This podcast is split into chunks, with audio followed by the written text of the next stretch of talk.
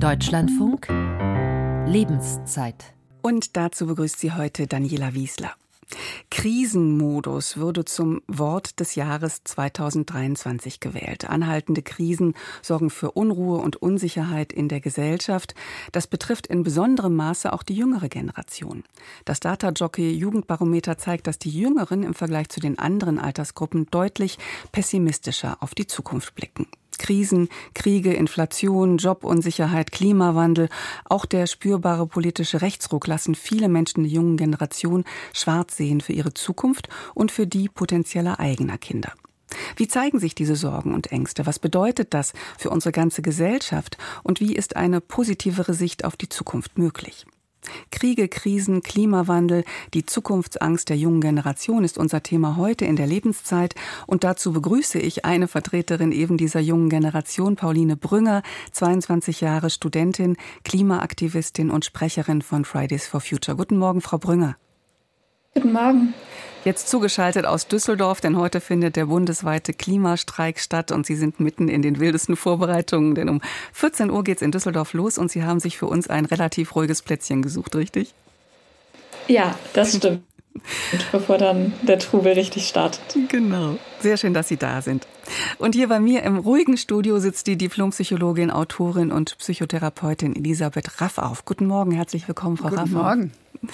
Und aus Kempten zugeschaltet ist uns Simon Schnetzer, Jugendforscher, Futurist und Mitverfasser der Trendstudie Jugend in Deutschland. Guten Morgen auch Ihnen, Herr Schnetzer. Genau, von mir auch. Guten Morgen. Und wie immer in der Lebenszeit möchten wir von Ihnen hören, meine Damen und Herren, liebe Zuhörende. Wie ergeht es Ihnen? Wenn Sie selbst zur jungen Generation gehören, welche Sorgen beschäftigen Sie? Wie gehen Sie damit um? Was hilft Ihnen? Was oder wer unterstützt Sie? Und wenn Sie nicht zu der ganz jungen Generation gehören, was beobachten Sie bei Ihren Kindern oder Enkeln, bei den jungen Menschen in Ihrer Umgebung? Wie gehen die mit dieser Situation um? Können Sie deren Zukunftssorgen und Ängste verstehen? Welchen Unterschied sehen Sie zwischen dem Heranwachsen Ihrer Generation äh, und den, dem der jungen Erwachsenen heute? Und welche Ratschläge haben Sie vielleicht auch aus Ihren eigenen Erfahrungen in Ihrem Leben bei der Bewältigung von Zukunftsängsten? Rufen Sie uns an unter der kostenfreien Telefonnummer 00800 4464 4464. Ich sage es nochmal 00800 4464 4464 oder schicken Sie uns eine E-Mail an lebenszeit.deutschlandfunk.de, am besten mit Ihrer Telefonnummer, damit wir Sie auch zurückrufen können. Und falls Ihnen das lieber ist, bleiben Sie natürlich auch anonym. Kriege, Krisen, Klimawandel, machen Sie sich Sorgen um die Zukunft? Dazu hat sich meine Kollegin Dorte Hinrichs auf der Straße umgehört. Ja, auf jeden Fall. Also ich meine, das ist ja auch öffentlich präsentes Thema, natürlich der Klimawandel. Dann mache ich mir natürlich auch Sorgen wegen der Erstarkung der AfD, also die politische Lage, dann natürlich auch Inflation und so weiter, dass sich auch über die Generation jetzt verändert, dass, ich sag mal so, sich ein Haus zu leisten für unsere Generation schwieriger wird und wie dann auch so irgendwie die Zukunft beruflich und sozial aussehen wird. Also ich mache mir generell erstmal keine Sorgen.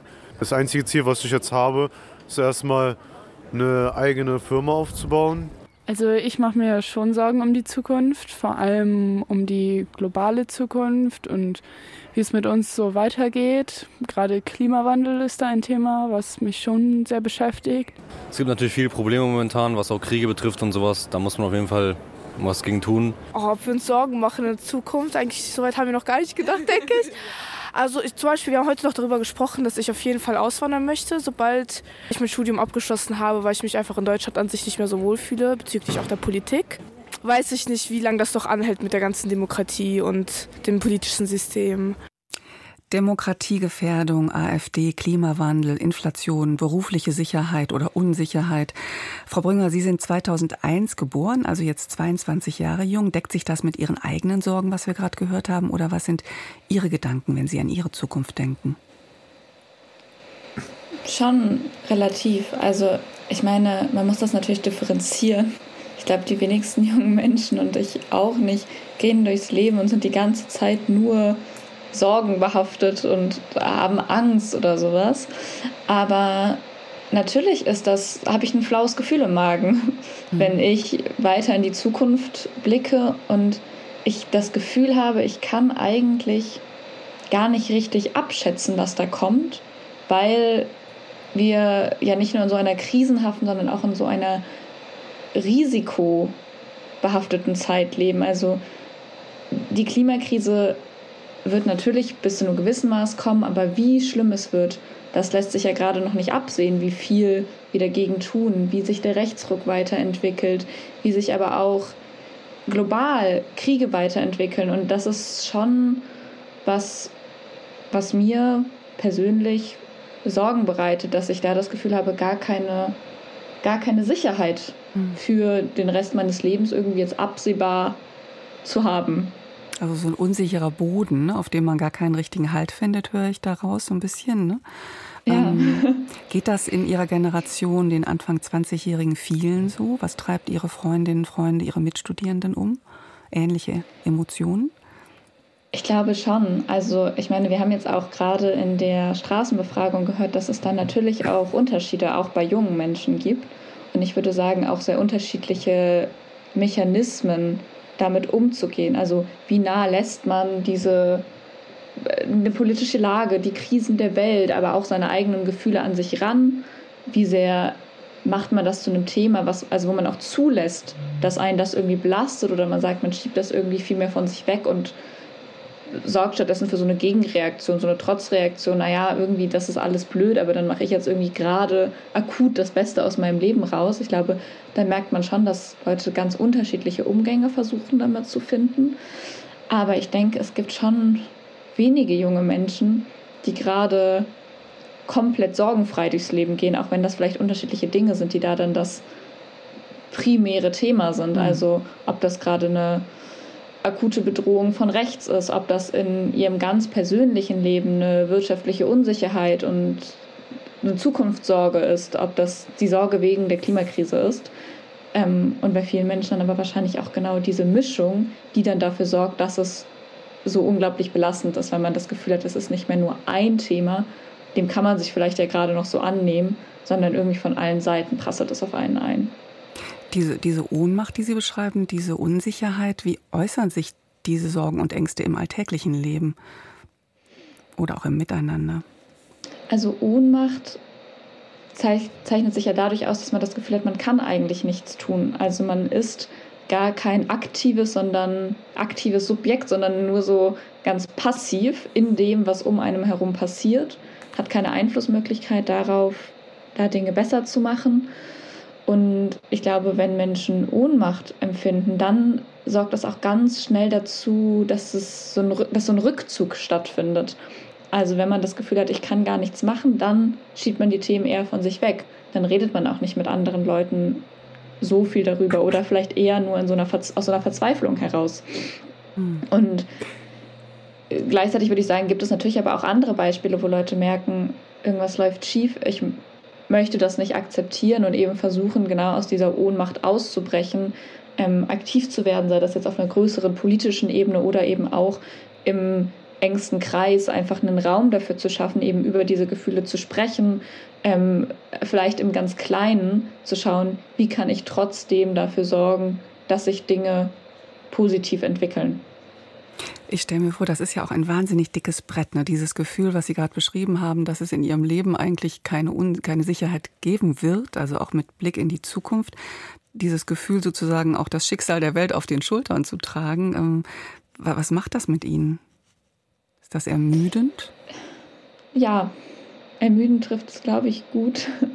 Und vor allen Dingen auch dieses Gefühl, dass man doch relativ alleine dasteht manchmal. Also ich habe ja die Erfahrung gemacht, dass ich mit, ähm, als ich 17 Jahre alt war, das erste Mal freitags nicht in die Schule gegangen bin, sondern die Schule bestreikt habe für mehr Klimaschutz. Und damals war ja diese große, der Claim, das, was, was wir gesagt haben, die Erwachsenen kümmern sich nicht, deswegen müssen wir das jetzt machen. Das war ein Gefühl, was ich, als ich 17 hatte, sehr stark hatte. Und merke jetzt über sozusagen die letzten Jahre, dass glücklicherweise sich im Bereich des Klimaschutzes ja viele Dinge auch getan haben, auch wenn sie sozusagen nicht dem Anspruch genügen, was getan werden müsste aber man am Ende irgendwie trotzdem dasteht und man sich fragt, naja, was, was, was muss man noch tun? Hat man nicht alles gegeben? Und wieso reagieren diejenigen, die in politischen hm. Verantwortungspositionen sind, trotzdem nicht darauf. Und ich glaube, das ist der Moment, wo es dann auch, ich glaube, gefährlich wird, wenn junge Menschen das Gefühl haben, sie können sich wirklich nicht mehr darauf verlassen, dass andere Menschen, dass Politik für sie da ist, sie ernst nimmt und auch danach handelt, wenn sie, wenn sie ganz eindeutig auf reale Probleme ihres Lebens aufmerksam machen. Mhm. Frau Hafauf, Sie sind psychologische Expertin bei vielen ARD-Anstalten und im ZDF, unter anderem auch beim Kinderkanal. Sie haben viel publiziert zum Thema. Sie haben aber auch eine eigene Praxis, in der Sie Psychotherapie und Beratung durchführen. Ähm, zu Ihnen kommen also diejenigen, die, bei denen die Sorgen wirklich so groß sind, dass sie sich Hilfe holen, glücklicherweise. Ähm, was erleben Sie hier an häufigsten Sorgen und Ängsten der jüngeren Generation? Was drückt auf die Seele? Das, was wir jetzt gerade auch von Frau Brünger gehört haben, oder geht das noch in andere Richtungen? Ja, diese große Unsicherheit auf jeden Fall. Also, dass Menschen sagen, seit so ein paar Sachen passiert sind, fühle ich mich nicht mehr sicher. Also bin ich unsicher, selbst wenn ich in der Straßenbahn fahre, dann denke ich, ah, jetzt war doch gerade wieder ein, ein Anschlag auf den Kölner Dom geplant und was ist denn hier in der U-Bahn? Vielleicht trifft's mich da auch. Also so eine allgemeine Verunsicherung, so dieses Gefühl, sicher in der Welt zu sein. Das fing ja schon auch mit Corona an, dass das gewackelt hat. Das war ja schon ein wirklich großer Schock und hatte große Wirkungen und hat immer noch große Nachwirkungen. Und dann kam das, das Klima kam dazu, die Sorge, die Klima Sorge um das Klima ist ja eine der größten Sorgen auch von jungen Menschen vor allen anderen und dann eben auch, was politisch passiert. Und das merkt man in der Praxis auch. Und da sitzen manchmal junge Menschen und die, man hat den Eindruck, die sind gut in der Schule, die haben auch ein irgendwie okayes Elternhaus und trotzdem sagen sie, ich habe Angst, mein Leben nicht zu schaffen und ich weiß gar nicht, was ich machen soll. Ich mache vielleicht ein gutes Abitur und dann stehen sie da und wissen überhaupt nicht mehr weiter und, und sind völlig ratlos und orientierungslos.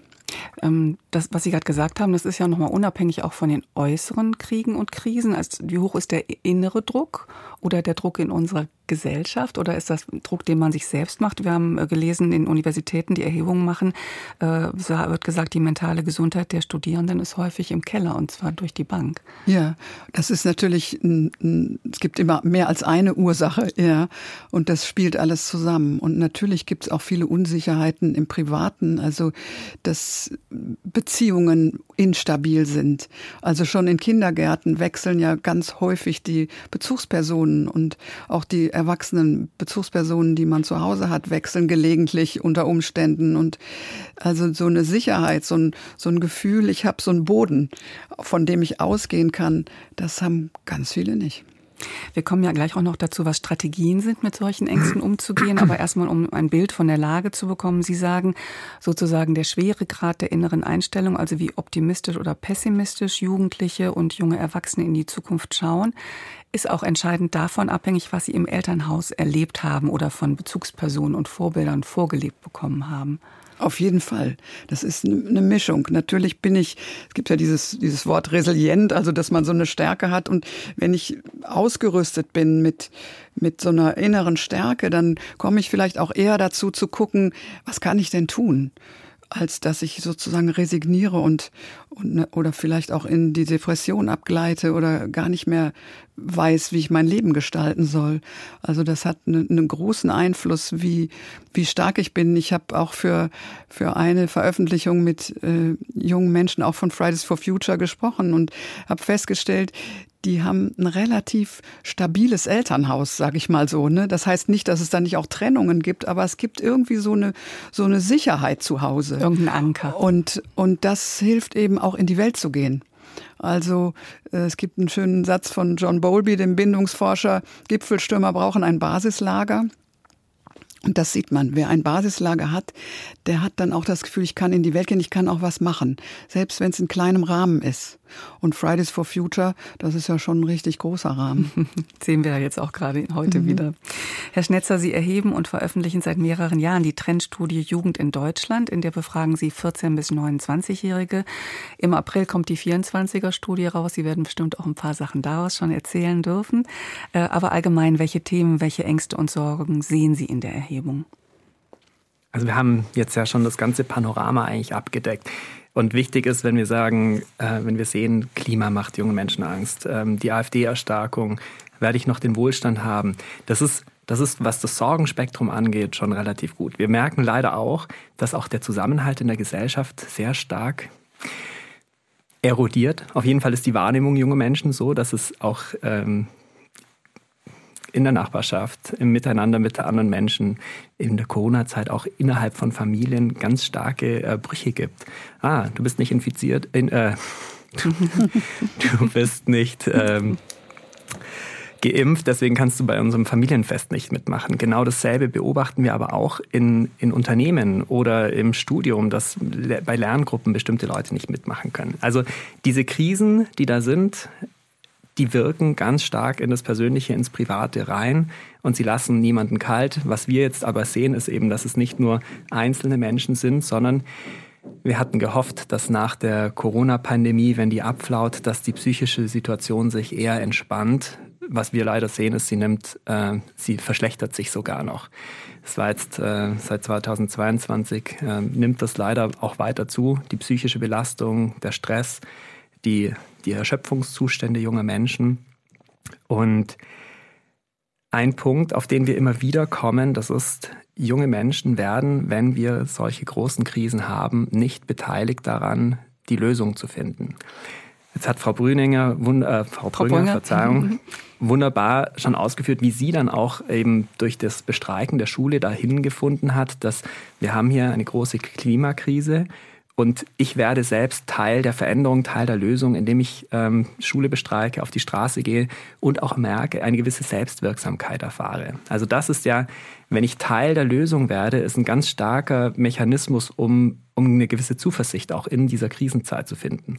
Leider sehen wir nicht, weder in Schulen, in der Politik, bei der Arbeit, dass, dass es normal ist, dass auch junge Menschen beteiligt werden, hier gemeinsam eine Zukunft zu gestalten, dass sie auch mit den Lösungen am Schluss zufrieden sind und d'accord sind und sagen, ja, ähm, ja, wir haben dadurch auch eine gewisse Kompetenz erlangt, mit Krisen besser umzugehen. Wenn man sich äh, umhört, dann fällt ja extrem vielen Menschen, egal welchen Altersgrad, schwer, was Positives zu sehen bei all den Dauerkrisen, die kein Ende zu nehmen scheinen. Das alles belastet ja auch viele ältere Menschen. Sie haben in Ihrer Studie auch dieses Mal zum ersten Mal Generationen untereinander verglichen. Ähm, ähm, was ist dennoch anders bei der jungen Generation? Inwiefern belasten Sie die Krisen stärker als andere Generationen? Junge Menschen haben eine, also sind per Alter in einer gewissen Lebensphase, Lebensphase der Übergänge, ausziehen aus dem Elternhaus oder noch bei den Eltern lebend. Äh, wir sind, wir haben ganz viele Fragenzeichen im Leben. Wir wissen noch nicht, was möchte ich tun? Wer will ich eigentlich wirklich sein? Wo will ich einmal leben? Und in dieser Phase der vielen Fragezeichen ist natürlich, machen es diese Unsicherheiten im Umfeld noch mal schwieriger, sich zu orientieren. Ja, das gab es historisch auch schon mal, aber junge Menschen leben jetzt und haben genau jetzt diese Probleme. Und jetzt gibt es aber dennoch viele Ältere, die sagen, ja, stellt euch doch nicht so an. Wir mussten uns auch entscheiden, wir hatten auch Leistungsdruck, ob wir die nächste Stufe erreichen, ob wir den Job bekommen, die Ausbildung, das Studium. Und es hat sich dennoch etwas verändert, und zwar junge Menschen leben ähm, digital. Sie leben in der Real Life, im Digitalen. Sie sehen ständig, wie gut es anderen geht, die immer schöne Sachen posten, wie schön sie sind, was für tolle Dinge sie unternehmen. Sie vergleichen sich sehr stark. Das heißt, also sie haben ein, ein anderes Gespür für Leistungsdruck. Sie erleben Krisen aber auch ganz anders. Sie sind selbst Journalistin, Frau Wiesler. Und es gab eine Zeit, da haben Journalisten wirklich gefiltert, was können wir Menschen zumuten. Mittlerweile geht aufgrund von Social Media ganz viel Informationsfluss von der Front, von den Klimakatastrophen, Überschwemmungen direkt ungefiltert auf junge Menschen ein. Schon in frühen Jahren, wenn sie mit ihren Smartphones hantieren. Das, das hat etwas verändert. Also es verändert etwas wenn junge Menschen da diesen Filter nicht mehr haben und sie haben häufig auch nicht mehr diesen Rückzugsraum, wo sie mhm. mal eine gute Entscheidung treffen können, wo sie einfach mal Ruhe und Abstand haben. Mhm. das Smartphone ist nicht der einzige Teufel, aber, aber es trägt ganz stark dazu bei, dass wir früher und heute nicht einfach vergleichen können. Frau Brünger, gehen Sie da mit? Sehen Sie das auch so? Oder was denken Sie, wie es kommt, ich mein, dass die aktuellen Krisen den Studien zufolge der jüngeren Generation, die jüngere Generation stärker belasten als die älteren? Ich meine, ich habe jetzt nicht den Vergleich dazu, wie es früher war. Mhm. Ähm, ich kann nur sagen, wie es jetzt ist. Und ich glaube, natürlich macht es dann einen Unterschied, dass wir wahrscheinlich auch das weniger Vergleichswerte haben, dass Krisen sozusagen für uns ja, ne, also man das erste Mal auch einen Umgang mit solchen Situationen in seinem Leben finden muss, dass wir das Gefühl haben, dass es sich das ganze Leben überstreckt. Ich glaube schon auch, dass es die Art der Krisen ist, also sowas wie die Klimakrise ist ja ein Problem, was nicht einmal da ist und man die Möglichkeit hat, dass es irgendwann wieder weggeht, sondern so wie wir uns jetzt verhalten, hat ja, zu, hat ja eine Auswirkung darauf, wie es für den Rest unseres Lebens ist. Und ich glaube, das macht es schon nochmal, gibt dem Ganzen so eine, so eine Dramatik, ähm, die es vielleicht bei anderen Themen auch weniger stark gibt. Und bei Social Media, äh, ganz persönlich kann ich da mitgehen. Ich finde, Social Media ist wirklich ganz, ganz schlimm auf so vielen Ebenen mit all meinen Freunden, mit denen ich darüber spreche, mhm. wir sind uns eigentlich einig darüber, ähm, dass es uns nicht gut tut. Es verstärkt ähm, ja, es verstärkt ja auch die, die, die Filterblasen verstärken ja auch, wenn man einmal mhm. unterwegs ist, dann dieses düstere Zukunftsszenario. Wir machen gleich aber an dieser Stelle weiter, denn jetzt kommen erstmal die Nachrichten, Kriege, Krisen, Klima, Klimawandel, über die Zukunftsangst der jungen Generation reden wir gleich weiter. Wir sind gespannt auf Ihre Stimmen, Beobachtungen und Erfahrungen, meine Damen und Herren. Was sind Ihre Sorgen und Ängste? Wie gehen Sie damit um? Wie können vielleicht ältere Generationen unterstützen und wie gelingt möglicherweise eine positivere Sicht auf die Zukunft? Erzählen Sie uns gerne anonym. Kostenfreie Telefonnummer 00800 4464 4464 oder mailen Sie an lebenszeit.deutschlandfunk.de.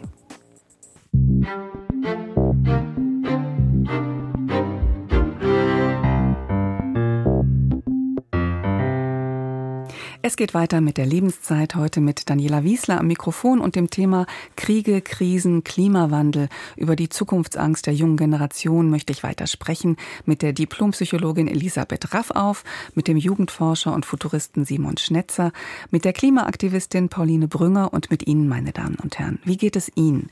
Welche Gefühle und Gedanken beschäftigen Sie derzeit im Zusammenhang mit dieser anhaltend polykrisenhaften Zeit? Und wie gehen Sie damit um?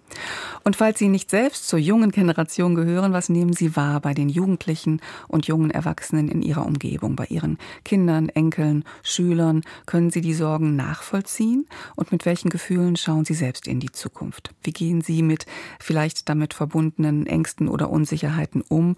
Und was hilft Ihnen hier auch die Zuversicht nicht zu verlieren oder wieder zu gewinnen? Rufen Sie uns gern an unter der kostenfreien Telefonnummer 00800 4464 4464 00800 4464 4464 4464 oder schicken Sie uns eine schnelle E-Mail an lebenszeit.deutschlandfunk.de und wenn Sie möchten, dann bleiben Sie natürlich auch anonym. Frau Raff auf, wenn wir das mal vergleichen mit Ihrer Jugend, ähm, wie viel Sorgen gab es da um die Welt? Die Rente schien sicher, der Job war fest, wenn man ihn mal hatte, gab es zumindest noch feste Jobs und ob gereist wurde, entschied ja im Grunde doch vor allem der Geldbeutel und nicht die Angst, unseren Planeten komplett zu zerstören. Ähm, das ist ja eine Riesenverantwortung für die jungen Menschen, für alles oder zumindest eine wahrgenommene Verantwortung. Ist da die Sorglosigkeit verloren gegangen oder würden Sie sagen, in Ihrer Generation gab es auch viele Sorgen. Es gab auch viele Sorgen und es gab auch Menschen, die gesagt haben, in diese Welt möchte ich keine Kinder setzen. Es gab den Irakkrieg zum Beispiel und ja auch Waldbrände und es gab schon auch politisch viel zu kritisieren. Aber heute ist es nochmal anders. Heute sehen wir ja zum Beispiel auch, dass Politiker äh, sehr kritisiert werden und man das Gefühl hat, wer kann denn überhaupt dieses Land noch steuern? Oder manche haben dieses Gefühl, dass es einfach viel, viel schwieriger geworden ist und es gibt nicht mehr so eine, oder es gibt in vieler Menschenwahrnehmung nicht dieses Gefühl, wir haben so ein gutes Backup, so einen guten, äh, ja, so eine gute Basis. Und das hat sich schon geändert. Und das hat natürlich auch damit zu tun, dass es einfach so viel ist. Also, dass, dass man gar nicht mehr weiß, wo packt man denn jetzt an? Wenn man ein Problem hat, dann man, okay, da kann ich jetzt drauf zugehen. Und deshalb ist es auch so wichtig zu sagen, ich kann nicht alles lösen und ich kann nicht die ganze Welt retten, aber vielleicht so in ganz kleinen Bereichen. Da kann nämlich wirklich jeder was tun. Und es betrifft ja die jungen Gener jüngere Generation noch viel unmittelbarer, richtig? Ja, die haben ja die Zukunft. Ja, ich kenne doch einige auch in, in meiner Generation, die einfach viel gereist sind, viel von der Welt gesehen haben und die auch das Gefühl haben, na, ich habe vielleicht noch 20 oder 30 Jahre und das wird schon noch reichen. Also das klingt sehr hart und auch sehr unempathisch, aber das gibt es ja leider und auch natürlich viele Menschen, die die das Gefühl haben, die Politik muss es richten und ich kann ja nichts machen, auch in meiner Generation. Und das, äh, das wäre gut, wenn sich das ändert. Also wenn auch auch wir Älteren dieses Gefühl bekommen, wir können auch was machen. Wir müssen und wir haben auch eine Verantwortung vor allem. Also total wichtig. Paul Vlaschek hat uns geschrieben. Ähm, ich bin Jahrgang 1958, damit gelte ich nicht mehr als jung. Nichtsdestotrotz war, es, war ich es einmal und das war die Zeit des Kalten Krieges, der Atomkraftproteste von AIDS, der Grenzen des Wachstums, später auch des Waldsterbens und des Ozonlochs. Damals hatte ich für mich zuerst entschieden, ich möchte keine Kinder in diese Zukunft schicken. Bis ich gemerkt habe, Kinder zu erziehen und zu bilden, ist die einzige wirksame Möglichkeit, die Welt der Zukunft zu verändern. Keiner sagt, dass es leicht ist ist, aber es ist notwendig. Frau Bünger, kennen Sie das auch aus Ihrem Umfeld, diese Furcht, Kinder in diese Welt zu setzen? Mm, in meinem Umfeld, glaube ich, wird das nicht so viel diskutiert, aber man muss dazu vielleicht auch sagen, dass ich Anfang 20 bin das und Kinder kriegen jetzt nicht äh, ganz oben auf der Tagesordnung steht. Aber so im entfernteren Kreis natürlich schon. Und ich finde das ehrlicherweise total total bestürzend. Also an einem Punkt angekommen zu sein, wo, wo junge Menschen das Gefühl haben, Leben auf dieser Welt ist so wenig lebenswert, so wenig sicher. Ähm, das möchte man jemandem, den man so sehr liebt, also einem potenziellen Kind eigentlich gar nicht antun. Ähm, also ich finde das ein ganz, ganz großes Armutszeugnis dafür, ähm, was, was jungen Menschen für ein Gefühl vermittelt wird. Natürlich einmal sozusagen einfach durch Umstände, die es gibt. Aber ich würde auch sagen, ähm, dadurch, was es, was es für einen politischen Umgang gibt und ob junge Menschen das Gefühl haben, sie werden da ernst genommen, jemand kümmert sich auch um diese Sorgen oder gerade wahrscheinlich eher das Gegenteil, dass das eben nicht passiert. Mhm. Wann hat das begonnen bei Ihnen mit der Sorge um unseren Planeten? Erinnern Sie sich noch an einen bestimmten Moment oder eine Erkenntnis und wie kam dann der Impuls, aktiv zu werden? Mm, ich glaube, ich habe nicht diesen einen Moment. Ähm, das wäre, glaube ich, schön, das könnte man besser erzählen. Aber das ist schon was, was sich einfach langsam entwickelt hat. Ich bin, als ich 15 oder 16 war, ich komme ja aus Köln, ähm, das erste Mal in den Hambacher Wald mit Freunden gefahren. Da gab es ja damals dann diese große Auseinandersetzung. Ähm, der Wald sollte gerodet werden für die Erweiterung des Tagebaus und wurde dann aber ja von Aktivistinnen besetzt und ist ja in einer sehr großen Räumung Ende 2018 ähm, dann am Ende durch ein Gerichtsurteil gerettet worden. Und ich glaube, das war schon ein Moment, der bei mir nochmal ganz viel geändert hat, weil ich diese Zerstörung vorher gar nicht so greifbar hatte. Und plötzlich stehst du halt am Rand des Tagebaus ein Loch in der Größe, wie man sich das gar nicht vorstellen kann. Hinter dir ist der Wald, der symbolisch steht für alles, was du eigentlich schützen möchtest. Und du merkst, ich bin eigentlich ganz alleine hier. Hier bin ich, hier sind meine Freundinnen, aber PolitikerInnen, der Staat, die setzen eigentlich alles daran, dass diese Zerstörung weitergeht und eben nicht daran, was zu schützen, was zu bewahren. Und das war für mich so der Auslöser, wo ich dachte, okay, wenn, wenn das so ist, dann muss ich mich jetzt selber kümmern. Und dann sind Sie ja eine Weile freitags nicht zur Schule gegangen, haben Sie gerade schon gesagt, sondern zur Demonstration. Kam das aus dem Impuls, wieso soll ich zur Schule gehen, wenn morgen die Welt untergeht, oder aus einem anderen Gedanken? Ähm, schon das auch. Also ich glaube, dass ich das Gefühl hatte, naja, ich habe jetzt auch nicht so wahnsinnig viel zu verlieren, so wie sehr unsere Zukunft gerade vor die Wand gefahren wird. Ähm, dann ist es besser, jetzt einmal alles da reinzusetzen, dass sich politisch was ändert und dann kann ich mich ja in ein paar Jahren auch immer noch wieder mit einem Fokus um meine Ausbildung kümmern. Inwiefern hilft Ihnen Ihre Aktivität auch persönlich? Sehr, würde ich sagen. Weil ich denke, es gibt schon diese Tendenz, sich auch in Sorgen um diese Welt alleine zu fühlen. Das Gefühl zu haben, dass es eigentlich niemanden gibt, der sich eben darum kümmert. Das Gefühl zu haben, es ist alles so sehr hoffnungs- und sinnlos, wie sich Dinge entwickeln. Und dann mit anderen Menschen zusammenzukommen, einfach nur um diesen Raum zu haben, darüber zu reden, anzuerkennen, es geht uns irgendwie ähnlich. Das ist was, was für mich auf einer emotionalen Ebene den Umgang sehr, sehr, sehr viel einfacher macht ähm, auch dafür sorgt, dass ich nicht so viel Energie da reinstecken muss, diese Sorgen zu verdrängen. Also dass man kann, man kann sich ja vorstellen, dass es oder man kann denken, dass es vielleicht einfacher ist, sich einfach nicht damit zu beschäftigen.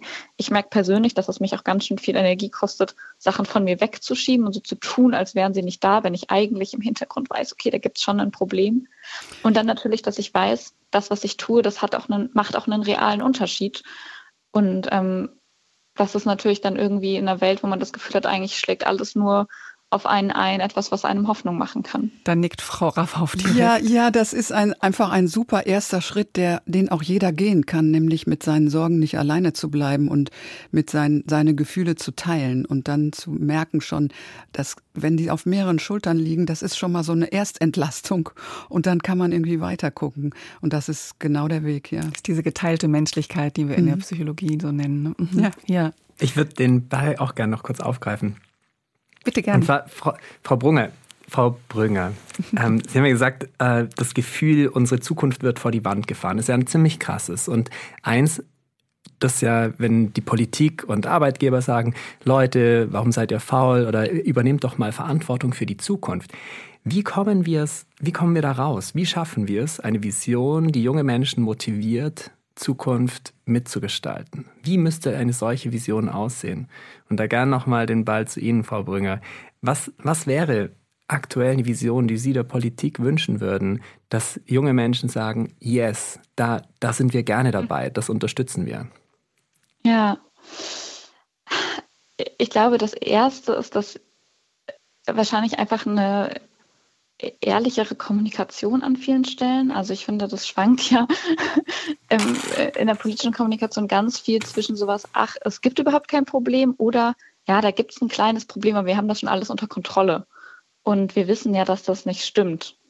Ähm, und ich glaube, dass diese Anerkennung vielleicht der erste Schritt wäre dafür, dass man das Gefühl hat, man wird überhaupt gehört und richtig wahrgenommen. Also ernst und, zu nehmen, ne? ernst zu nehmen, auf Augenhöhe zu sprechen, Transparenz. Mhm.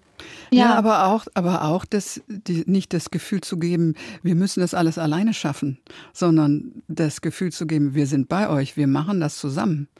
Also sonst genau. ist, kommt ja schon wieder die Überforderung eigentlich, ne? Naja, und dann, und das ist der zweite Schritt, glaube ich. Ich glaube, man kann ganz viel schöne Sachen sagen. Man kann sich mit jungen Menschen treffen und Zukunftsgremien in der Bundesregierung einführen oder whatever.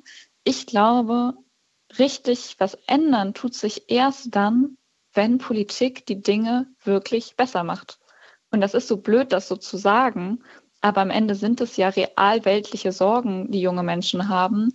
Und unsere Sorge ist weniger, dass wir, dass wir es doof finden, dass wir nicht so einbezogen werden, sondern dass wir das Gefühl haben, Folgen davon, dass unsere Interessen, unsere Sorgen nicht einbezogen werden, sind so desaströs. Und ich glaube, das Einzige, was dann hilft, ist Politik zu machen, die die Klimakrise wirksam bekämpft. Politik zu machen, die dafür sorgt, dass junge Menschen keine sozialen und wirtschaftlichen Sorgen haben, sondern das Gefühl haben, sie sind da abgesichert, die Bundesregierung ist für sie da, wenn sie da in Not kommen, wenn Politik gemacht wird, die Menschen das Gefühl gibt, insgesamt steht ihre Sicherheit, ihr Wohlbefinden da im Vordergrund und da da macht man auch keine Kompromisse mit. Hm. Kriege, Krisen, Klimawandel, die Zukunftsangst der jungen Generation steht heute im Mittelpunkt der Lebenszeit. Und uns hat angerufen Rolf Meyer aus Norddeutschland. Guten Morgen, Herr Meyer. Ja, guten Morgen in die Runde. Was hat Sie bewogen anzurufen? Was hat mich bewogen? Ja, also erstmal finde ich das toll, dass Sie so eine Sendung heute am Klimastreiktag machen, zu dem ja Menschen aufgerufen haben, vor allen Dingen Fridays for Future, die das ja schon, ihr macht das ja schon sehr, sehr lange und dafür möchte ich euch großen Respekt erstmal entgegenbringen.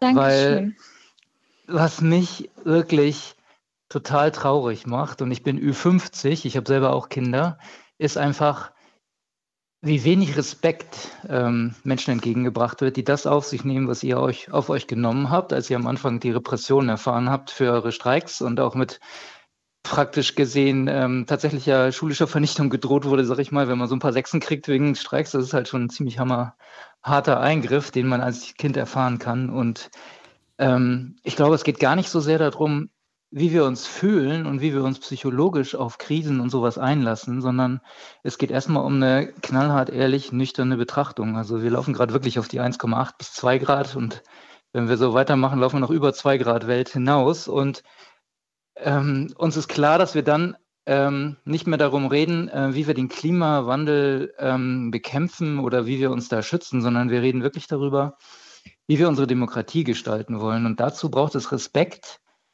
den Menschen gegenüber, die das lange erleben werden müssen. So, und das heißt, wir brauchen wirklich den Querschnitt der Bevölkerung, dem mehr Respekt entgegengebracht wird. Das heißt, das heißt, wenn ich ähm, Sie richtig verstehe, Sie können die Sorgen der jungen Generation gut nachvollziehen, richtig? Also da brauche ich nur in die Kurzfassung für Regierende zu schauen, wenn ich mir den IPCC-Report der, also der Weltklimaforscher angucke. Das sind immerhin 200 Forscher, die das mit unterschrieben haben aus 200 Ländern, die das auch mit unterschrieben haben, was sie ihren Forschern in Auftrag gegeben haben. Und dann braucht man nicht mehr darüber diskutieren, ob man jetzt Sorgen haben muss oder nicht, sondern wir müssen echt darüber diskutieren, wie wollen wir als Zivilisation leben. Und ich komme ja aus Norddeutschland, ich bin aus Bremen und ich engagiere mich auch zum Beispiel mit der letzten Generation und ich stelle fest, dass die Leute hier schon anfangen, sich gegenseitig Sandsäcke zu klauen, wenn einfach nur ein langsam steigender Regen den Vorgarten und das Haus und so ähm, in mhm. Gefahr bringt. Und tatsächlich ist, die, ist das Miteinander viel stärker in Gefahr als irgendwelche Gegenstände. Mhm. Und dafür brauchen wir echt eine knallhart ehrliche Kommunikation auch. Also wenn ich morgens das Radio anmache, höre ich erstmal Wirtschaftsberichte und ein Unternehmensvertreter, der sagt, naja, ich habe zu wenig Leute und wir wachsen nicht genug und ich weiß noch nicht mal, wie die hm. Wirtschaft es schaffen will, die Sachen zu reparieren, von denen wir erwarten, dass sie kaputt gehen werden. Das heißt, wir das, müssen uns ganz neu aufstellen und ganz ehrlich daran gehen. Das heißt, Herr Mayer, ich höre große Sympathie dafür und auch einen großen, großen Impuls an die Gesellschaft, an Politik, äh, etwas zu tun. Vielen Dank, dass Sie angerufen haben. Und äh, es unterstützt im Grunde, was Herr Herold auch geschrieben hat, Jan Herold. Ich verstehe die Sorgen der jungen Generation. Ich bin Vater zweier Töchter. Ich bin selbst 50 Jahre alt, also ein alter weißer Mann. Ich teile die Sorgen der jungen Generation. Ich möchte, dass meine Kinder Kinder in einer friedlichen Welt ohne Umweltverschmutzung und Klimakatastrophen leben können. Die junge Generation ist einfach hilflos. Sie kann keine Veränderungen bewirken. Und wenn radikalere Formen des Protestes versucht werden, zum Beispiel an der Straße ankleben, kommt sofort ein alter weißer Mann und sagt, diese Aktionen sind Terrorismus. Ich selber versuche mit gutem Beispiel voranzugehen. Dies ist aber tatsächlich nur eingeschränkt möglich, da politische Unbeweglichkeit viele notwendige Änderungen verhindert. Und Chris, ein Chris ohne Nachnamen, hat uns geschrieben, ähm, die aktuelle Lage sollte nicht überbewertet werden. Ich bin in den 80ern groß geworden. Damals fühlten wir uns vom Ostblock bedroht. Die RAF waren noch latent präsent, der saure Regen, es gab Tschernobyl und wir hatten selbst mehrere Atomkraftwerke in Deutschland. Irgendwie hatten alle Angst vor AIDS. Auch wir waren verunsichert, haben uns der Situation gestellt und wer sich bemühte, kam auch weiter. Das funktioniert heute bestimmt auch noch. Dazu hatten Sie ja, Frau Rauf, gerade schon was gesagt, wie unterschiedlich ähm, die Generationen mit diesen Krisen umgehen und wie stark bedroht sozusagen die Jugend heute ist selbst. Ja, und man muss ja natürlich die Umstände mitsehen. Ne? Vorhin wurde der digitale Wandel angesprochen und natürlich auch brüchigere Familienverhältnisse. Das ist einfach so. Und das ist ja so ein ganzes Paket, was dann auch Unsicherheit macht. Es geht ja auch darum, wie können vielleicht Erwachsene auch unterstützen in dieser Situation? Was kann man tun? Unbedingt. Und da haben wir eine anonyme Zuschrift bekommen. Wie kann ich meine jugendlichen Kinder stützen, wenn ich selbst sorgenvoll in die Zukunft blicke, wenn ich mich selbst ohnmächtig fühle? Sorgen benennen, eigene Ängste äußern ist gut und doch möchte ich nicht ständig Gespräche darüber herbeiführen, weil ich merke, dass meine Kinder nicht gerne darüber sprechen möchten. Welche Methode hilft Kindern und Eltern? Mhm. Und das ist eine Sorge, die höre ich nicht zum ersten Mal. Ich mache ja Gruppen für Eltern von Jugendlichen und das sind manche Eltern, die auch sagen, wie sollen wir denn unsere Kinder noch ermutigen, wenn wir selbst so mutlos sind? Und da ist es, glaube ich, wichtig, erstmal auch wirklich bei sich selber zu gucken, was macht mich so mutlos und was ist meine Sorge und kann ich daneben auch was anderes stellen. Also es geht ja nicht darum, wegzugucken und es geht aber auch nicht darum, ständig dahin zu gucken, sondern wie kann ich sagen, okay, und das Problem gibt es, das muss ich ganz real angucken und daneben gibt es aber auch schöne Dinge. Also nicht entweder oder, sondern und. Und dieses und, also den positiven Blick, der ist eben auch wichtig und den auch rüberzubringen. Und, und bei den Kindern muss man einfach natürlich auch ein Gespür haben. Wie ist das? Wollt ihr darüber sprechen und was beschäftigt euch? Und die eigenen Sorgen sind natürlich gut, wenn wir die erstmal bei anderen Erwachsenen abladen. Ich würde gerne einmal kurz in die Umfrage reinhören, die wir noch haben. Wie lässt sich umgehen mit Zukunftssorgen? Ähm, was kann man tun? Dazu hat Dörte Hinrichs nochmal Stimmen eingefangen. Mittlerweile denke ich da auch gar nicht so gerne drüber nach, weil es einen sehr belastet und auch politisch nicht wirklich so viel getan wird. Das belastet einen dann natürlich auch, wenn man die persönliche Zukunft planen will. Also ich finde, das sieht nicht so gut aus, aber ich versuche schon irgendwie optimistisch zu bleiben. Also man befasst sich schon damit, ich werde natürlich weiterhin Geld spenden und ich sehe mich persönlich auf einem guten Weg. Ich glaube, gerade sind bei uns einfach andere Sorgen bezüglich des Studiums und so, aber sonst, wenn es zum Beispiel, es gibt ja auch diese ganzen Organisationen wie, ich weiß nicht, Fridays for Future und alles drum und dran. Also da hat man sich ja damit zum Beispiel angeschlossen gehabt. Aber jetzt im Moment besteht nicht der Fall, dass man sich engagieren würde. Wegen dem Studium. Und ich glaube, so im Laufe der Zeit wird es wohl dazu kommen, dass ich mich sehr viel mit der Politik auseinandersetzen werde und mich dann noch politisch irgendwo engagieren werde. Ich persönlich tue nicht so viel. Ich spende halt sehr gerne Geld an Regenwälder beispielsweise. Oder wir haben auch zusammen einen Brunnen schon erbaut in Afrika. Auf Demos gehen und so und da in Gesprächen bleiben auch mit den anderen Generationen, also die Eltern- und Großelterngeneration auch daran zu erinnern, dass das wichtige Themen sind für, für uns junge Leute und viel drüber reden, aber auch irgendwie mit Humor das Ganze zu verarbeiten, das, das hilft auch. Spenden, demonstrieren gehen, sich mit anderen verbinden, Humor, alles gute Strategien im Umgang mit Zukunftssorgen und Ängsten, richtig? Auf jeden Fall. Ich meine, ähm, Humor ist natürlich an manchen Orten dann irgendwie schwierig. Also äh, Humor allein reicht nicht, aber Humor entlastet manchmal. Aber wichtig ist natürlich dieses selbst aktiv werden und sich verantwortlich fühlen. Und das, Gefühl, das macht, bringt mich ja aus der Ohnmacht raus. Und gleichzeitig sehe ich auch, ich bin wirksam.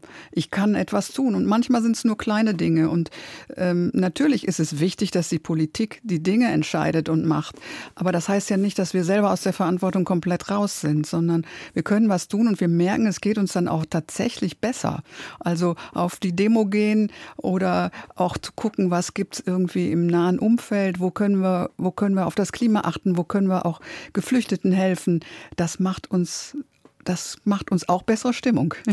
Frau Brünger, was hilft, was unterstützt? Was ist da Ihre Ansicht zu? Ihre Erfahrung auch? Ich kann mich grundsätzlich, glaube ich, dem anschließen, was auch gesagt worden ist, und dass es eben nicht, nicht passiv zu sein, sondern einen aktiven Umgang mit diesen Gefühlen zu finden. Ich glaube, was ich da trotzdem mh, hm, vielleicht noch als Ergänzung wichtig finde, ist, dass es natürlich, es stimmt, man muss nicht das, die große eine Sache machen, ähm, um einen Unterschied zu machen und auch nicht, damit es einem persönlich damit besser geht. Aber ich glaube auch, dass es eine zusätzliche Gefahr gibt, dass man ähm, Dinge tut, sich total bemüht und dann halt nach, einem, nach einer Weile merkt, hm, das macht irgendwie nicht so einen richtigen Unterschied. Und das auch wieder zu einem Frustrationserlebnis führt. Und besonders, wenn wir über individuelle Verhaltensveränderungen sprechen, kann das, glaube ich, ganz schnell dazu führen, mhm. weil wir eben leider wissen, dass die großen Stellschrauben eben nicht dadurch gedreht werden, ob ich persönlich jetzt weniger Fleisch esse oder ob ich persönlich nur noch Bio einkaufe. Das hat trotzdem auch viele positive Effekte. Also alleine, wie das zum Beispiel in mein Umfeld ausstrahlt, dass man damit neue und nachhaltigere Normen setzt. Aber wenn wir sagen, wir wollen wirklich große ökologische Probleme angehen, also ich mache das jetzt mal an dem Beispiel fest, muss das am Ende über politische und wirtschaftliche Stellschrauben laufen. Und ich glaube, wenn man da selber auch ehrlich mit sich sein möchte, ne, wenn man da an einen Punkt kommen möchte, wo man sagt, ich verändere wirklich was, muss man, glaube ich, schon sich auch Gedanken darüber machen, was ist das, was wirklich auch etwas nach vorne bringt. Und ich habe da ganz viel Hoffnung, dass das eben dadurch geht, indem man sich mit anderen Menschen zusammentut, aber eben auch dann am Ende politischen Druck ausübt. Absolut. Es geht nicht um oder, sondern es geht immer um und. Und gleichzeitig ist es so, dass äh, wenn man persönlich resigniert ist und denkt, Mensch, ich kann gar nichts bewirken, und wenn man dann irgendwo anklingelt und fragt, was machst du denn gerade, und man hört, da entspringt, da entsteht gerade auch eine neue Aktion, das gibt einem wieder Kraft. Also Total. es gibt, es beides ist einfach wichtig, ja. Herr Schnetzer, noch die letzte Minute vor den Nachrichten. Was äh, erfahren Sie aus den Studien? Was wurde als unterstützend genannt? Also der Blick nach innen, was hilft mir, gehört zu werden, ist einer der wichtigsten Gründe. Also, dass man das Gefühl hat, unsere Sorgen werden überhaupt wahrgenommen. und, und aber auch einen Rahmen zu schaffen, in dem Menschen Lösungen finden. Also dieses äh, sich zusammentun mit anderen.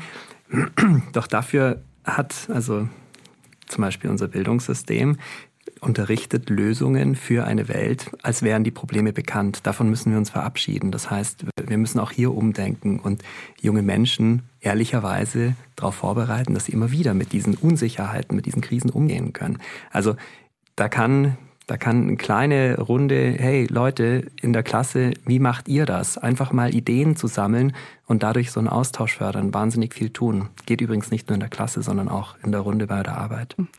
Da reden wir gleich weiter noch drüber. Ähm, Herr Probst hat uns äh, geschrieben und äh, sagt, wir kommen aus einer Konsum- und Spaßgesellschaft und daher wird ein ständiger Leistungsdruck erzeugt. Er ist 65, hat in der Nachkriegszeit gelernt, dass man immer untergehen kann und nichts im Leben beständig ist. Es ist wichtig, dass man aus der Vergangenheit lernt und nicht dieselben Fehler nochmal macht. Und wichtig für unsere Gesellschaft sind Vertrauenskulturen, mit denen man sich selbst selbst absichern muss. Wir müssen, in uns, Gedanken rufen, müssen uns in Gedanken rufen, dass das Leben hart ist und deswegen brauchen wir ein sicheres und gesundes Umfeld, sowohl familiär als auch gesellschaftlich. Kriege, Krisen, Klimawandel, die Zukunftsangst der jungen Generation, dieses Thema wird uns noch hier bis 11.30 Uhr in der Lebenszeit beschäftigen und uns interessieren weiter Ihre persönlichen Gedanken und Erfahrungen, meine Damen und Herren. Liebe Zuhörende, wie sehr beschäftigen Sie Zukunftssorgen und was sind Ihre Strategien, Ihre Ideen, Ihre Rituale, um vielleicht mit diesen Sorgen und Ängsten umzugehen? Erzählen Sie davon ganz einfach und kostenfrei unter der Telefonnummer 00800 4464 4464. Ich sag's nochmal 00800 4464 4464. Packen Sie unbedingt, wenn Sie uns eine E-Mail schreiben, an lebenszeit.deutschlandfunk.de auch Ihre Telefonnummer dazu, damit wir Sie dann auch zurückrufen können. Deutschlandfunk Lebenszeit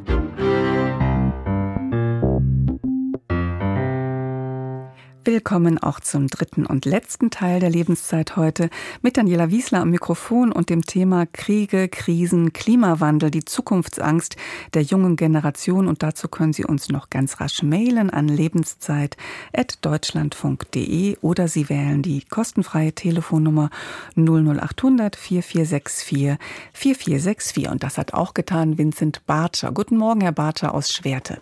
Ja, guten Morgen. Was treibt Sie um beim Thema Zukunftsangst?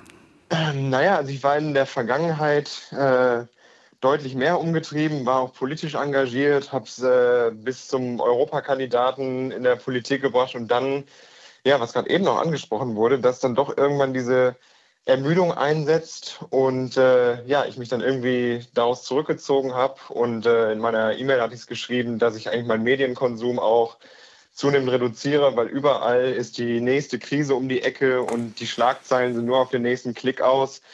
Und da wird viel überdramatisiert und so ein bisschen äh, ziehe ich mich wie in der Biedermeierzeit in mein hm. persönliches Umfeld zurück, lasse die Politik und die Welt ein bisschen zurück. Und das habe ich einfach gemerkt, dass das äh, irgendwie sehr gut tut auch. Und äh, dass Krisen in der Vergangenheit bewältigt wurden, was gerade eben auch angesprochen wurde, die Gedanken, keine Kinder mehr in die Welt zu setzen, die gab es auch schon vor 30 und vor 60 Jahren.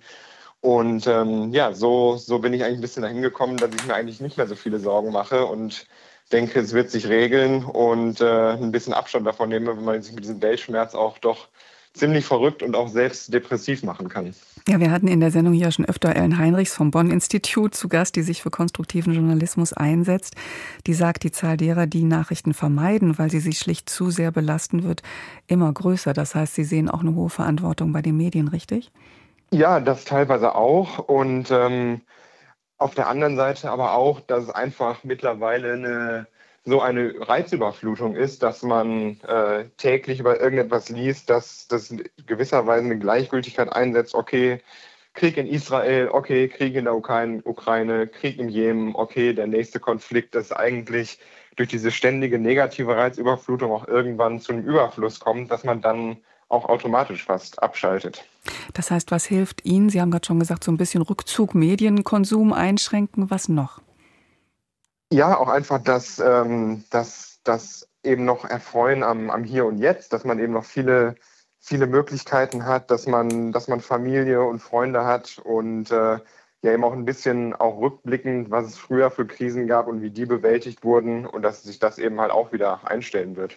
Das heißt, der Blick auf das Positive, was auch gleichzeitig immer da ist äh, im Leben und auf das, was sie tun können im Kleinen, richtig? Genau, also ich meine, äh, natürlich, ich, es ist natürlich auch oft, oft schwierig, wenn es jetzt darum geht, wenn man in den Urlaub fliegt. Klar, natürlich ist Fliegen dann irgendwie belastend. Auf der anderen Seite kann man im Kleinen natürlich auch Dinge tun. Ich glaube, mit sich selbst im Reinen zu sein, dass man irgendwie äh, auf der einen Seite, weil wir nun mal in einer westlichen Gesellschaft leben, einfach schon einen größeren Footprint haben als, äh, als, als andere, dass man dann im Kleinen was tun kann und das einfach für sich vereinbaren muss, dass man sagt, okay, das ist so in dem Rahmen, wie ich das, wie ich das für mich, für mich übereinander bringen kann. Dass ich mich auf der einen Seite vegan ernähre, aber trotzdem äh, in die USA mit dem Flugzeug fliege. Ähm, ja, dass man sich da einfach auch ein bisschen von dem freimacht, was einem auch versucht wird zu erzählen. Äh, ja, das ist eigentlich so, wie, wie ich es versuche für mich persönlich mhm. zu machen. Ja, ich habe jetzt nicht verstanden, heißt das, dass Sie so, es klang so ein bisschen so entweder oder, ich habe mich engagiert und dann war ich irgendwann resigniert und jetzt habe ich mich so ein bisschen in meine Welt zurückgezogen.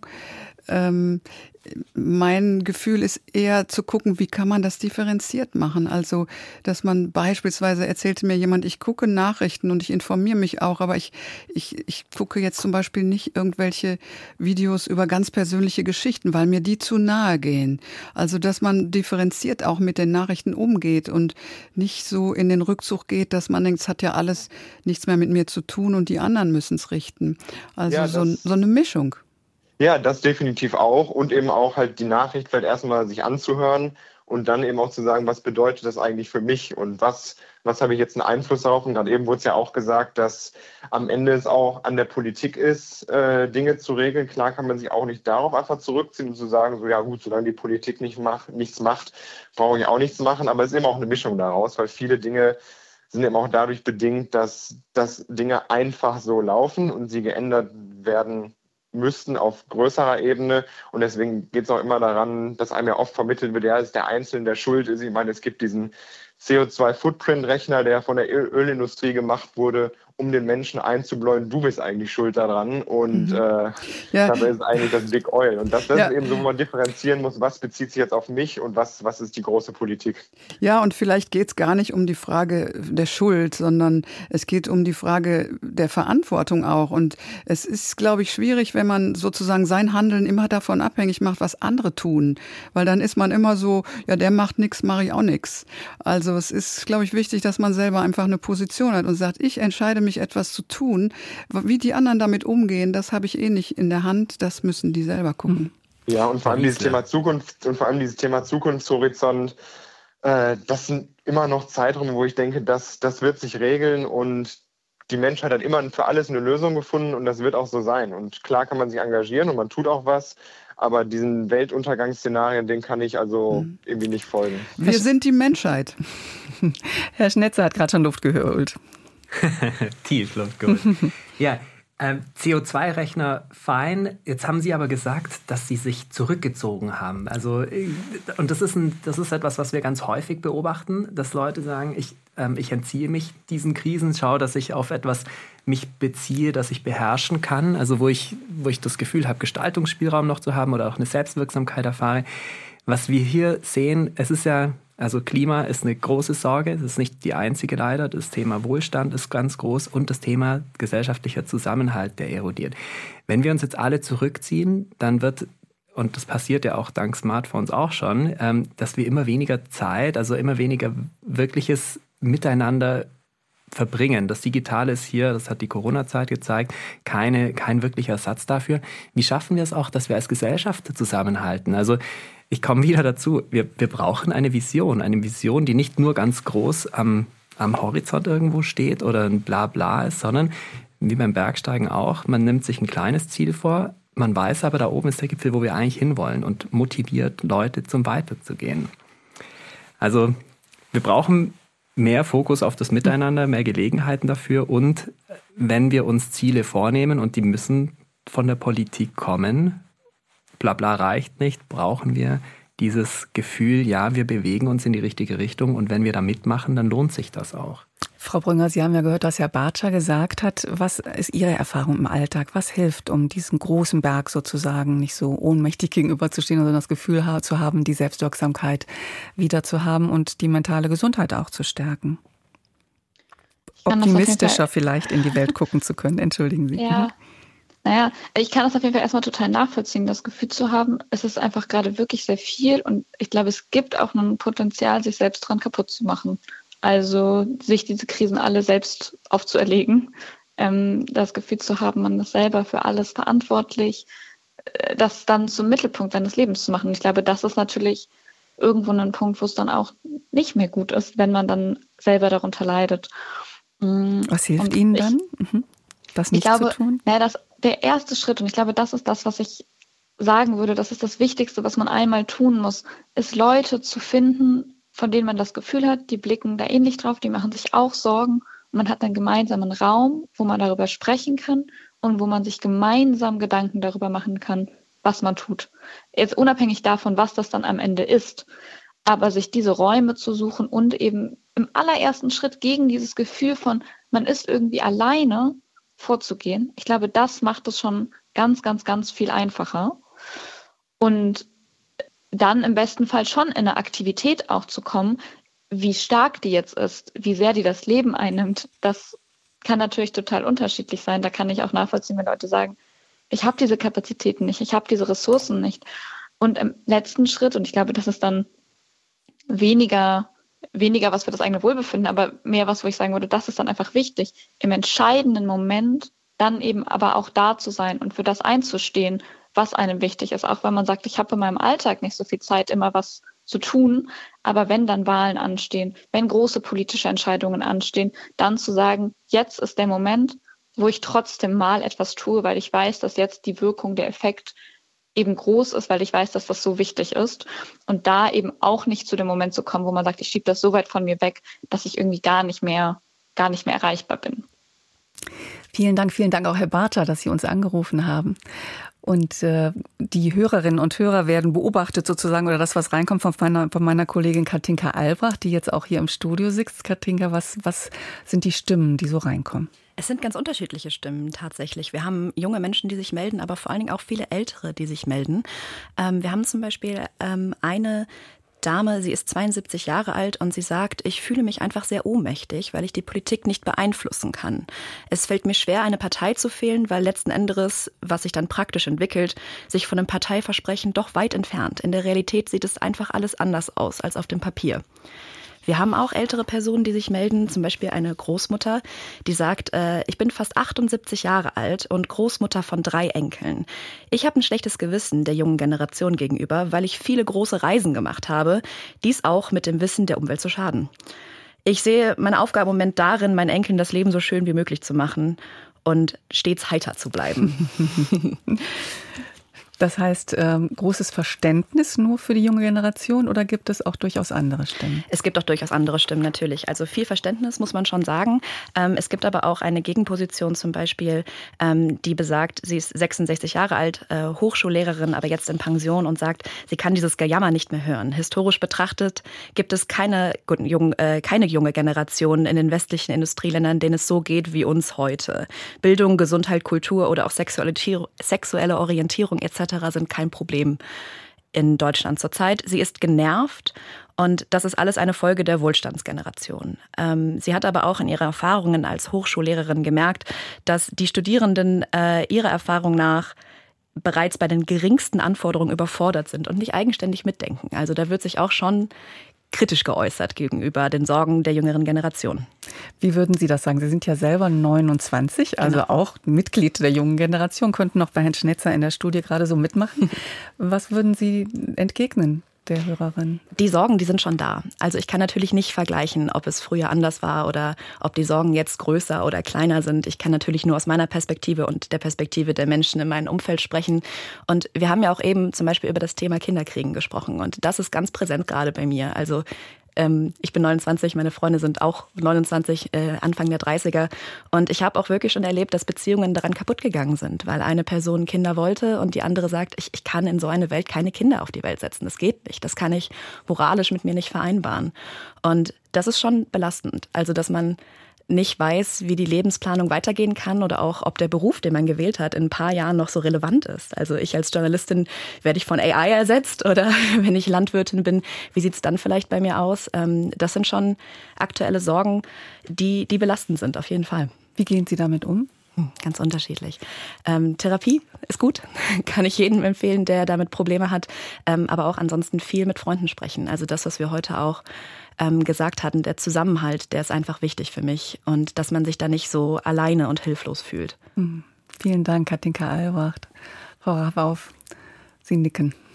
Ja, ähm, also ich äh, denke, wichtig ist auch einfach dieses ernst zu nehmen.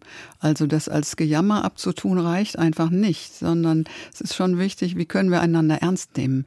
Also sowohl die Jungen als auch die Alten grundsätzlich respektvoll miteinander umgehen und zu gucken, was, was bedrückt dich denn und was steckt denn hinter dem in Anführungszeichen Gejammer das sind doch, sind doch möglicherweise reale Sorgen. Und die Sorge vor dem Klimawandel, das ist eine reale Sorge. Das ist keine, das ist nichts Ausgedachtes, sondern das ist einfach real.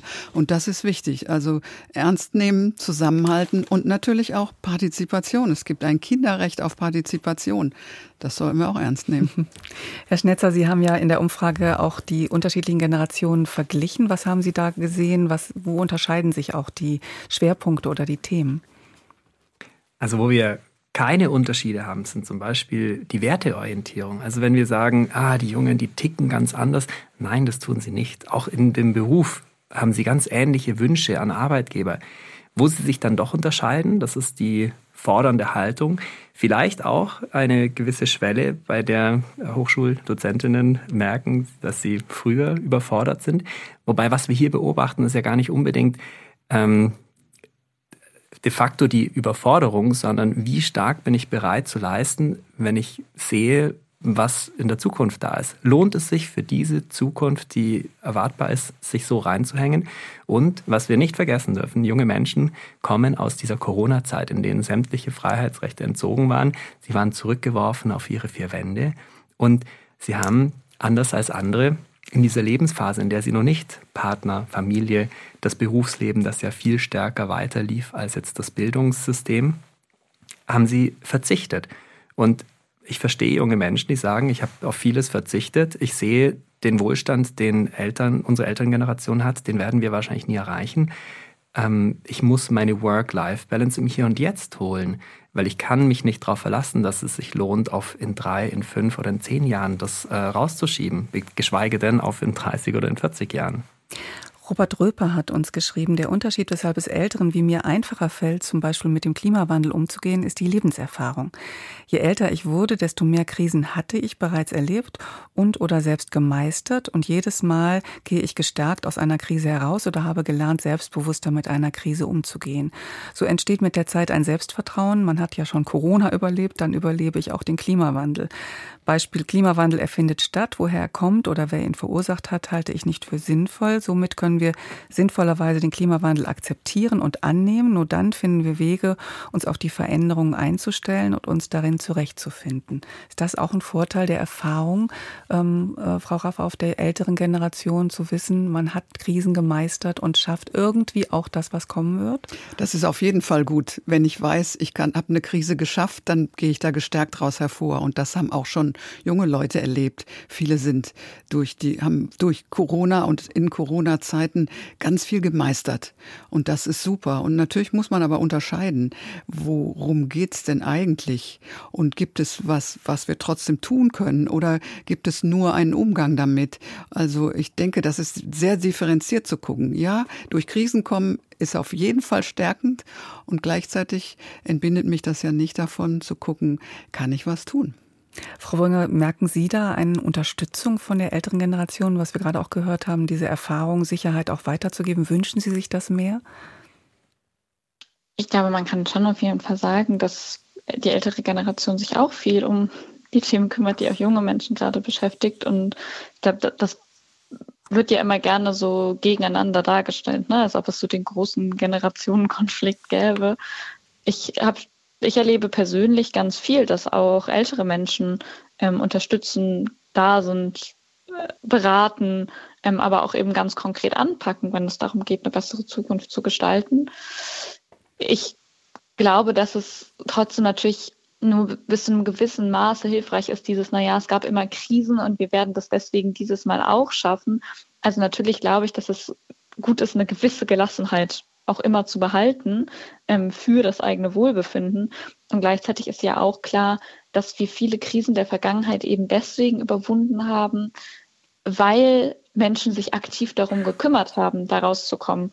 Und das ist, glaube ich, so ein Paradox, dass man dann denkt, naja, das wird schon alles, naja, es wird schon alles, weil Menschen eben richtig anpacken. Mhm. Und ähm, ich glaube, die, diese Mentalität, die brauchen wir trotzdem. Das muss keine Mentalität aus Panik sein, das muss nicht sein wegen des Weltuntergangs, aber sich als Gesellschaft jetzt zusammenzureißen, zu sagen, wir gehen das an, wir wissen, dass sich was ändern kann und zusammen machen wir uns auf diesen Weg. Das ist, glaube ich, schon sehr notwendig. Hm. Ulrich Klotz hat uns noch kurz vor Ende der Sendung angerufen aus Frankfurt. Guten Morgen, Herr Klotz. Guten Morgen. Was, was möchten Sie noch in die Sendung werfen? das ist jetzt zu viel für den Rest der Zeit. Aber ja, mir geht, mir geht es lange durch den Kopf. Also ich habe mich sowohl privat als auch beruflich mit einigen Fragen beschäftigt, die in der Sendung sind. Und sehe das über vier Generationen. Also die Generation meiner Eltern, die nach dem, nach dem Krieg vor Schuttbergen standen und Kriegsgefangenschaft und so weiter und die trotzdem, das trotzdem gepackt haben, da was aufzubauen. Ne? Ich selber, ähm, ja, in der 68 nach Berlin, habe da ziemlich viel, äh, ziemlich viel mitgemischt als 68er und dann Anfang der 80er Jahre in Gorleben, Umweltbewegung und so weiter. Ich selber komme aus der Informatik, habe und mich dann mit der Frage beschäftigt, wie, wie eigentlich die ganze IT-Technik, wie die, die Gesellschaft verändert. Habe dann später bei. Haben Sie auch Kinder, muss ich kurz fragen, weil wir müssen wirklich auf ja, die Zielgerade der Sendung. Ja, ja, ich habe eine, eine, Tochter, eine Tochter, die 37 ist. Ähm, da äh, können, können wir jetzt lange drüber reden. Und habe dann Patchwork-Kinder erlebt, die 2000 geboren sind. Wie geht Ihre Tochter, Tochter, damit um? Mhm. Naja, bleiben wir mal bei einem Punkt nur, weil wäre ganz viel zu sagen. Ähm, Ah, hier piept gerade, aber sorry. Ähm, vor, Wollen Sie uns ähm, noch kurz sagen, wie Ihre Tochter damit ja. umgeht, mit der Zukunftsangst ja, ja, oder ob sie meine, welche hat? Ja. Mhm. Nee, nee, ja, sie hat eigentlich auch ähm, Umweltwissenschaften studiert und ist sehr, sehr bewusst, aber lebt eigentlich ganz anders und sagt, sie will noch was vom Leben haben. Sie reist dann doch sehr viel, sie kriegt sehr viel mit. Ähm, hat eine andere, also die sind dieselben, aber das tatsächliche Alltagsverhalten ist ein anderes. Ne? Mhm. Also und bei den noch Jüngeren sehe ich das noch anders. Also das Thema Work-Life-Balance und so weiter war ja auch schon öfters Thema in der Sendung. Und was ich, was ich glaube, ist, dass ich muss das jetzt hier mal ausmachen. Herr Klotz, wir müssen leider glaube, zu. Was ich, was, was ich glaube, ist, dass die Kommunikationsformen unserer Gesellschaft sehr viel mehr ändern, als uns äh, bewusst ist. Also Kommunikation ist ja das Fundament einer Gesellschaft. Ne? Und wenn sich die Formen ändern, dann ändert sich ganz viel. Und das ist etwas, was mich sehr beschäftigt. Und äh, da, ja, das wäre ein hm. Thema für eine eigene Sendung, glaube ich. Dann machen wir eine eigene Sendung draus. Ich danke Ihnen sehr, dass Sie angerufen haben, Herr Klotz. Ich würde gerne noch schnell Katharina Siemsen zitieren. Sie sagt oder sie schreibt, ich bin Jahrgang 1984 und jung Mutter geworden, habe ein 19- und 15-jähriges Kind. Meine jetzt 19-jährige Tochter hat mit 15 zu mir gesagt, dass sie aufgrund der globalen Erderwärmung gar nicht weiß, ob sie so lange leben und so alt werden kann wie ihre Großeltern, jetzt 64 Jahre. Ich selber war als Jugendliche in der Anti-Atom-Bewegung aktiv aktiv, weil ich es wichtig fand, diese für mich und alle zukünftigen Generationen zu lösen. Aber ich habe niemals gedacht, dass meine konkrete Zukunft gefährdet ist, beziehungsweise dass ich nicht die Möglichkeit habe, 64 Jahre alt zu werden. Das ist so ein großer Unterschied zwischen den Generationen innerhalb von nur 20 Jahren. Wir sind jetzt wirklich am Ende der Sendung. Vielleicht ganz kurz noch zusammenfassend von Ihnen dreien. Welche Haltung, welche Strategie hilft am besten, um angesichts der derzeitigen Situation und Krisennachrichten allerorts nicht in Zukunftssorgen zu versinken? Ganz kurz bitte ein, zwei Sätze, Herr Schnetzer. Mein, mein Plädoyer geht, wir müssen schauen, dass wir junge Menschen so fit wie möglich machen. Nicht einfach nur sagen, könnt ihr damit umgehen, müsst ihr, sondern wie können wir ihnen helfen, besser damit umgehen in Bildung und durchaus auch mit einer besseren Politik, die auch nicht an den jungen Leuten spart, weil junge Menschen sind unsere Zukunft. Frau Raffau, was hilft? Ja, es hilft auch auf, darauf zu gucken, was läuft eigentlich gut und was auch, auch bei jungen Menschen, die vielleicht schlecht in der Schule sind oder so, nicht immer zu gucken, was läuft schlecht, sondern was läuft gut und dann vom Guten mehr. Frau Brünger, Ihnen gehört das letzte Wort. Sich zusammentun, nicht alleine sein mit seinen Sorgen und sich im allerbesten Fall politisch organisieren weil über die großen politischen Hebel werden Dinge auch wirklich besser. Und wenn Dinge besser sind, dann muss man sich auch einfach weniger Sorgen machen. Vielen Dank. Krise, Kriege, Klimawandel, die Zukunftsangst der jungen Generation stand heute im Mittelpunkt unserer Sendung. Ich bedanke mich ganz herzlich bei meinen Gästen, bei der Diplompsychologin Elisabeth Raffauf, bei dem Jugendforscher und Futuristen Simon Schnetzer und bei der Klimaaktivistin Pauline Brünger, Sprecherin von Fridays for Future. Herzlichen Dank Ihnen dreien und Ihnen, Frau Brünger, jetzt viel Freude, wünscht man das, viel Erfolg beim Klimastreik in Düsseldorf. Und wir danken besonders natürlich auch Ihnen, meine Damen und Herren, für Ihre Anrufe Und Mails. Falls Sie nicht zu Wort gekommen sein sollten, wie immer, lesen wir gleich alles nochmal in der Redaktion nach. In der kommenden Woche am Weltfrauentag wird sich an dieser Stelle meine Kollegin Dorte Hinrichs mit dem Thema beschäftigen. Eine Fortschrittsgeschichte, die Gleichberechtigung von Frauen in Deutschland steht dann im Mittelpunkt. Hier folgt jetzt die Sendung Umwelt und Verbraucher und für heute verabschiedet sich von Ihnen Daniela Wiesler. Einen schönen, zuversichtlichen Tag wünsche ich Ihnen.